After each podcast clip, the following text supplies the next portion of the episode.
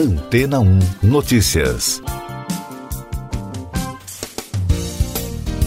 Bom dia! Uma reportagem da BBC mostrou que cientistas peruanos estão usando uma técnica de 1.400 anos para ampliar a disponibilidade de água na estação de seca. A emissora foi até o estreito vale do rio Chilon e encontrou, em meio a muralhas de rochas, construções de dois andares de tijolos de barro e concreto.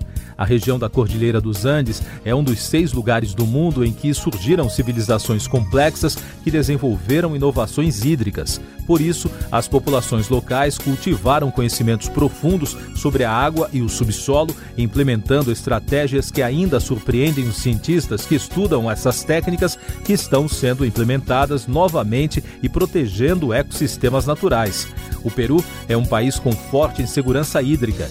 Isso porque a capital Lima está localizada em uma planície desértica plana e por isso recebe apenas 13 milímetros de precipitação por ano e para sustentar a população conta com três rios que nascem nos Andes. Por causa da piora da situação na região, há alguns anos os líderes do país aprovaram uma série de leis nacionais exigindo que as concessionárias de água investissem um percentual das contas de seus clientes em infraestrutura natural. Estes fundos foram destinados a intervenções hídricas baseadas na natureza, como restaurar antigos sistemas que protegem áreas úmidas e florestas em altas altitudes, entre outras ações. A decisão foi baseada na constatação de que, à medida que a mudança climática provoca alterações na água em todo o mundo, as estruturas convencionais de controle hídrico estão se tornando cada vez menos eficientes. Por essas razões, a conservação de áreas úmidas, planícies aluviais e florestas montanhosas para a gestão de recursos hídricos é um movimento que não para de crescer em todo o mundo, inclusive entre instituições como a Organização das Nações Unidas e o Banco Mundial. Os bons resultados obtidos pelo governo estão levando pesquisadores até as montanhas peruanas ao norte de Lima. Segundo os especialistas, os resultados observados no Peru é uma prova de que a atividade humana que degrada a capacidade da terra de reter água pode ser revertida. Ministério Público do Tribunal de Contas da União volta a pedir afastamento de Ricardo Salles e do diretor do IBAMA. Alexandre de Moraes rejeita recurso de Ernesto Araújo contra a quebra de sigilo na CPI. O ministro da Saúde, Marcelo Queiroga, anunciou na segunda-feira a chegada de lote de um milhão e meio de doses da vacina da Janssen contra a Covid-19 nesta terça-feira. A previsão de chegada do imunizante é na parte da manhã no aeroporto de Guarulhos. O Ministério Público, junto ao Tribunal de Contas, pediu o afastamento do ministro do Meio Ambiente, Ricardo Salles, e do diretor do IBAMA, Olímpio Ferreira Magalhães. Eles são alvos de uma investigação por suposta ingerência indevida em uma licitação do órgão, o que pode ter favorecido uma empresa fornecedora de helicópteros usados pela instituição. O ministro Alexandre de Moraes, do Supremo Tribunal Federal, rejeitou um recurso do ex-ministro das Relações Exteriores, Ernesto Araújo, contra a quebra de seus sigilos telefônico e telemático determinada pelos senadores da CPI da pandemia. Moraes já havia negado um pedido do ex-ministro contra as medidas tomadas pela comissão. Essas e outras notícias você ouve aqui na Antena 1. Oferecimento Água Rocha Branca. Eu sou João Carlos Santana e você está ouvindo o podcast Antena 1 Notícias. O país registrou na segunda-feira 899 mortes por Covid-19 e soma agora 502.817 óbitos desde o início da crise. O número de casos confirmados chegou perto de 18 milhões, com mais de 43 mil diagnósticos em 24 horas e o balanço da vacinação contra a doença aponta que mais de 64 milhões e 400 mil pessoas já receberam a primeira dose da vacina contra a Covid. O número representa 30,43% da população. A segunda dose já foi aplicada em mais de 24 milhões e 300 mil pessoas, o que equivale a 11,52% da população em todos os estados. Agora as informações da CPI da Covid no podcast Antena ou Notícias. A ministra Rosa Weber, do Supremo Tribunal Federal, suspendeu na segunda-feira a convocação de governadores pela comissão. Pela decisão, a CPI pode convidá-los a comparecer de forma voluntária. Em maio, A CPI aprovou a convocação de nove governadores, mas logo depois, um grupo de governantes acionou o STF contra as convocações. O presidente da CPI, Omar Aziz, agendou para o dia 30 de junho o depoimento presencial do empresário Carlos Wizard.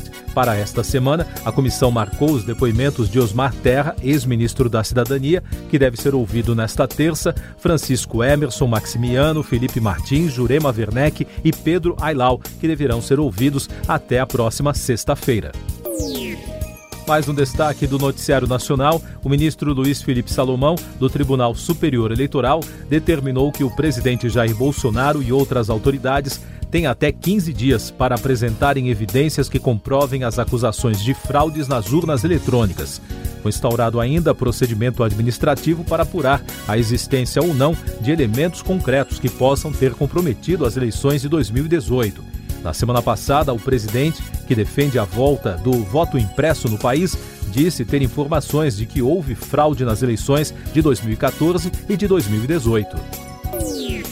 Destaques internacionais: o Ministério Público de Celle, na Alemanha, informou que a justiça local está investigando um alemão de 95 anos por cumplicidade em assassinatos em um campo de prisioneiros soviéticos entre 1943 e 45.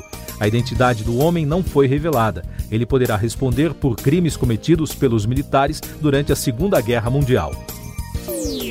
Segundo um relatório anual da Organização das Nações Unidas, a violência contra as crianças nos países afetados pelas guerras disparou no ano passado, uma situação agravada pela pandemia. Os dados publicados indicam um aumento de 90% dos sequestros de crianças, enquanto os estupros e os abusos sexuais aumentaram 70% em comparação com 2019. Os governos do Reino Unido, Estados Unidos e Canadá anunciaram a ampliação de sanções contra o governo de Belarus, horas após a União Europeia também ampliar as punições.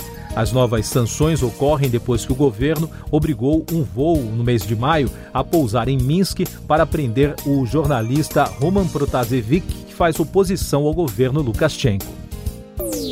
O grupo palestino Hamas criticou na segunda-feira o desinteresse de Israel em aliviar a crise na faixa de Gaza, afetada pela guerra, após reunião com diplomatas das Nações Unidas. O líder do braço político do Hamas, Sinwar, afirmou que não há sinais de que o governo israelense tenha a intenção de resolver o drama humanitário na região. Economia e Negócios. A Câmara dos Deputados aprovou em segunda votação o texto principal da medida provisória da privatização da Eletrobras. De acordo com o deputado Elmar Nascimento, do DEM da Bahia, a proposta mantém 95% do texto já aprovado pelo Senado. A MP segue para a sanção presidencial.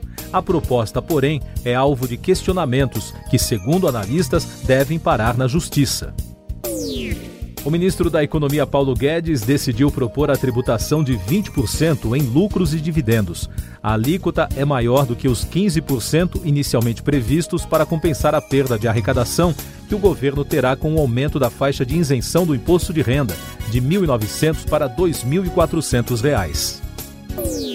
No mercado financeiro, os principais índices da Bolsa de Nova York fecharam em alta na segunda-feira após as perdas na semana passada. No Brasil, o Ibovespa fechou também em alta de 0,66%, apoiado pelo mercado americano e ações da Petrobras.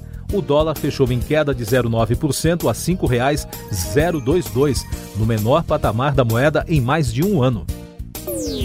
A Feira Internacional de Moda em Calçados e Acessórios foi adiada para agosto do ano que vem, pelo segundo ano consecutivo por conta da pandemia. A previsão é de que o evento seja retomado em um ambiente seguro.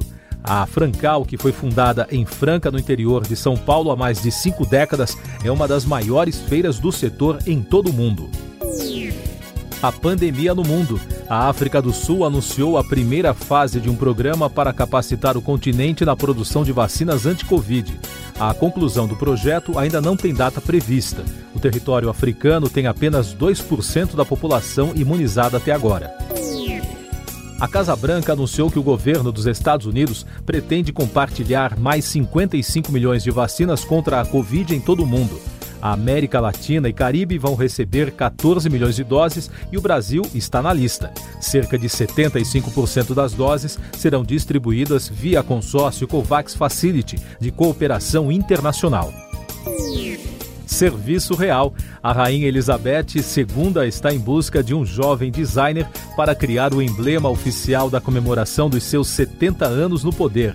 Em 2022, ela deve se tornar a primeira monarca a celebrar um jubileu de platina de sete décadas de reinado. As artes poderão ser enviadas até o dia 16 de julho. Cinema.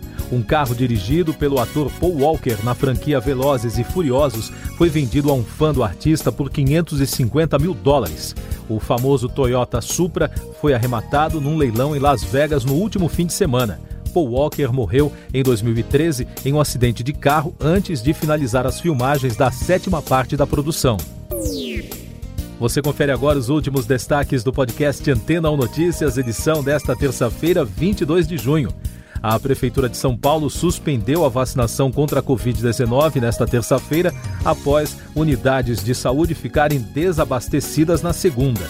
A Prefeitura informou que nesta terça os estoques serão repostos com o repasse de 188 mil doses, previsto pelo governo do estado. E os moradores de Nova York comparecem às urnas nesta terça-feira para eleições primárias que devem praticamente definir o prefeito do pós-pandemia na maior cidade americana. Como Nova York é considerada um reduto democrata, para os analistas, o vencedor das primárias será muito provavelmente eleito prefeito em novembro, em uma disputa com o vencedor das primárias do Partido Republicano. Siga nossos podcasts em antena1.com.br. Este foi o resumo das notícias que foram ao ar hoje na Antena 1.